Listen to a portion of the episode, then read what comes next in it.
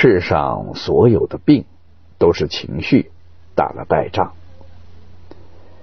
千万不要忽略那些隐藏在情绪底层巨大的创口。所有的委屈、纠结、愤怒，终将化作一场免疫风暴。有一位患肺癌晚期的女士，她婚后一直都跟公婆住在一起，虽然丈夫一家对她还不错。但她非常希望能够有自己的空间，跟丈夫提过几次想搬出公婆的家，都遭到了拒绝。后来她也慢慢不再提这件事儿了。直到去年，她在毫无征兆的情形下得了肺癌。她的家庭经济条件比较好，除了接受西医的治疗外，家人还帮她找了一位著名的心理治疗师。当心理治疗师在一次催眠治疗中问她。这辈子最大的心愿是什么时候？她只说了一件事：我希望有一个自己的家，跟丈夫、儿女在一起，不用很大，不用很久，几个月就好。在西医经验可知的范畴里，仍然有很多的突发性疾病，没有人知道具体诱发的原因。现代人。越来越容易患各种各样的病，是因为不注重健康吗？不是的，大多人把精力花在了养生上，但这种想法是单纯的把身体看作是一个机器，忘记了身心甚至身心灵一体。人们只喜欢好的情绪，比如快乐，而把负面的情绪，比如悲伤、恐惧压抑了下来。但我们不知道。委屈、憋屈、压力，全都累积在身体里，终有一天，一场免疫风暴就能带走人的性命。很多时候，经常性的负面情绪才是诱因。我们一直低估了身体的智慧。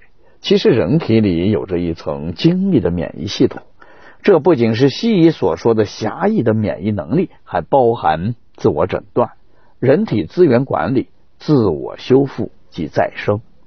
当我们产生各种各样的情绪的时候，最先攻击到的是身体的免疫系统。百分之七十以上的人会以攻击自己身体器官的方式来消化自己的情绪，这是导致出现病症的最大原因之一。以女性为例，生气不消。易得乳腺增生，长期淤积易患乳腺癌。忽视女性身份会影响卵巢的健康，例假混乱，夫妻感情不和者，妇科病纠缠。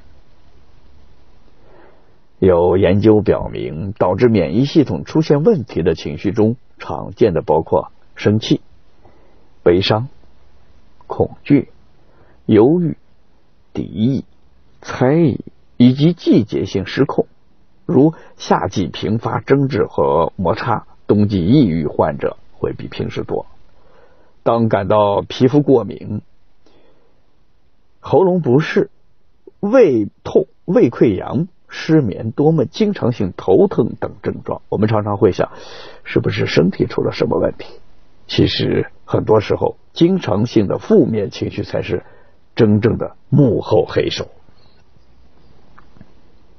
身体的不适和病症是内心的呼喊和求救的信号。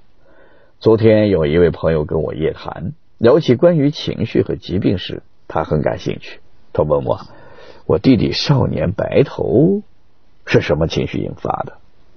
我说：“可能是我已经非常尽力了。”他问：“那怎么缓解呢？”我答：“做自己，把别人的愿望还给别人。”他点了点头，又问：“我爸在我妈去世当晚一夜白头，也是因为情绪吧？”我说：“是的，太过悲伤、绝望。”他问：“最近我无缘无故的掉头发的原因是什么？”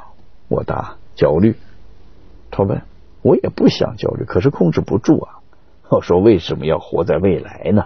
活到现在。”千万不要忽略那些隐藏在情绪底层巨大的窗口。我们常说气死我了，压力好大，心有不甘，这正是情绪在作祟。生气让人感觉失控，身体自动释放出大量有害的呼吸因子。焦虑让人的人体呢进入到空铁壳干烧的状态，一点点的消磨掉人的心理。压力让人沮丧，像一只看不见手捂住了人的鼻子，看得见五指透过灰色的天空，又摸不到。身体是不会说谎的，它忠实的帮我们储存所有的情绪，而生病就是在提醒我们要去真实的面对自己真正的需求，妥善的去处理，并相信身体的能力。生病。不能只治病，还得找到病症的所在，尤其是情绪的源头。我的一位医生朋友说，现在来医院就诊的患者中，心生疾病超过三分之一，躯体的疾病少于三分之一，而且躯体疾病又会导致心理问题。所以，他们不能再仅仅依靠单纯的生物医学模式来治疗这些患者，而应当从生物到心理再到社会三个层面去做治疗。当我们肠胃不适，只是大把吞下胃药，却逃避了压力和紧张的根源；当我们的皮肤上出现各种红疹，犹如一座座小火山的爆发，但却没有发出。我很生气，请看看我的愤怒的心声。很多疾病都是我们自己的情绪引起的。其实好了一点，我们的情绪再上来的时候，健康要没了。什么时候疲劳到了一个临界点，你需要休息；什么时候将病未病时，你需要管理自己的免疫系统；什么时候需要大哭、嘶吼、发泄。什么时候应该放手宽恕？什么时候值得大胆自信？你要比谁都更清楚自己的情绪和身体正在哪个点上，然后再去消化它。世上没有既安逸又精彩的人生，而美好的前程都是用血汗拼出来的。想要为自己的梦想负责。为一家老小负责，我们就必须管理好情绪，拥有一个强壮的身体。懂得爱自己，不仅仅是住最好的房子、吃最精致的佳肴、忠于内心、超越自我。还有谁比你更能关心自己的情绪呢？比谁都更敏锐的察觉自己身体所发出的信号呢？所以。关注我们的身体的同时，更多的还要关注我们的心理、我们的情绪。祝福每一位朋友健康快乐。